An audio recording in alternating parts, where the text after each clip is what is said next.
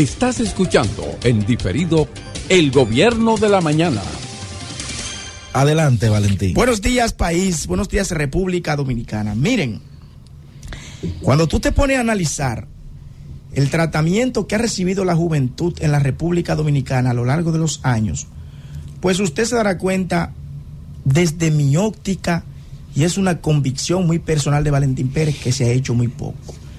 Lo primero es que cuando usted estudia y analiza la constitución del CONANI en el año 1978, fue creada con el objetivo de socorrer, de ayudar, de darle una mano amiga a la juventud, a, a la infancia en algún momento de su vida. Doña René de Clan, la esposa de don Antonio Guzmán, era una mujer muy preocupada por la juventud. Y mucho antes de que don Antonio asuma en el poder en el año 1978, ya doña René le venía hablando al presidente Guzmán de que en la República Dominicana se debía crear algún organismo que vaya en auxilio de la juventud. Y se cree el CONANI.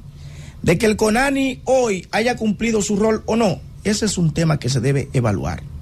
Luego, en el año 2000, mediante la ley 4900, se crea la Secretaría de la Juventud, posteriormente convertida en Ministerio de la Juventud, que vino básicamente con los mismos objetivos, ayudar, promover, orientar la juventud para que nuestra juventud pueda tener, diría yo, algún tipo de iniciativa distinta y un, un derrotero diferente al que llevaba.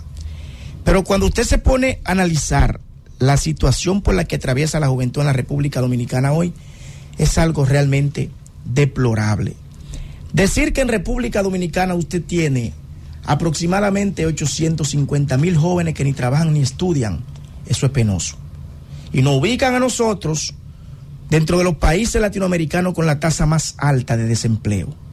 Pero hay que hablar también del tema de los accidentes de tránsito, que ha sido, ha sido un tema, un tema que conjuntamente con la inseguridad ciudadana se ha convertido en una sindemia.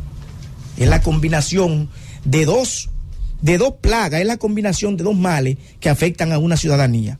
Pero cuando usted habla del tema del embarazo en adolescente, que aproximadamente el 20% de las jóvenes que oscilan entre 15 y 19 años están embarazadas en República Dominicana, también es algo que preocupa. Pero vámonos un poquito más allá.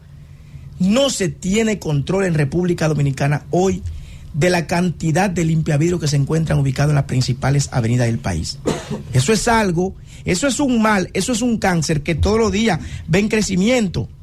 Pero cuando vemos y nos vamos a las aulas de la República Dominicana, a las aulas de las escuelas, un total de 1.154 jóvenes estaban embarazadas a mayo del año 2023. En las aulas, escuchen este dato alarmante, en las aulas de la República Dominicana a mayo del año 2023 habían 1.154 jóvenes embarazadas. De esas, 28 fueron por incesto, por violación, y 112 por, 112 por violación y 28 por tema de incesto. Hago este tipo de introito en el comentario para que usted vea el proceso difícil por el que ha atravesado la juventud en la República Dominicana los últimos años. Sin dejar de mencionar, tal y como dije, el tema de los accidentes de tránsito, señores. Que todos los años nos arrebata unas 3.000 personas y de esas 3.000 personas que nos arrebata, aproximadamente el 70% son personas de menos de 30 años. Ahora, ¿qué ha hecho el Ministerio de la Juventud para ver cómo se mitigan todas estas situaciones y los jóvenes se encarrilan por un derrotero y un rumbo distinto? Nada. Porque ha sido un ministerio de la juventud que se creó en el año 2000 mediante la ley 4900 y ha sido un ministerio infuncional, que no sirve para nada que los incumbentes que han tenido, lo único que han servido es para dar un supuesto premio a la juventud que no ha resuelto nada. Y ahora se destapa el ministro de la juventud hablando de un teteo seguro. Pero, pero cuánta inconsciencia, señores, cuánta falta de iniciativa.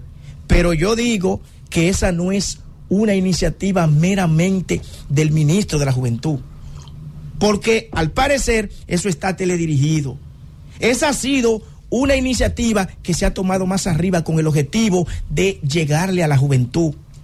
Esto es una iniciativa electorera.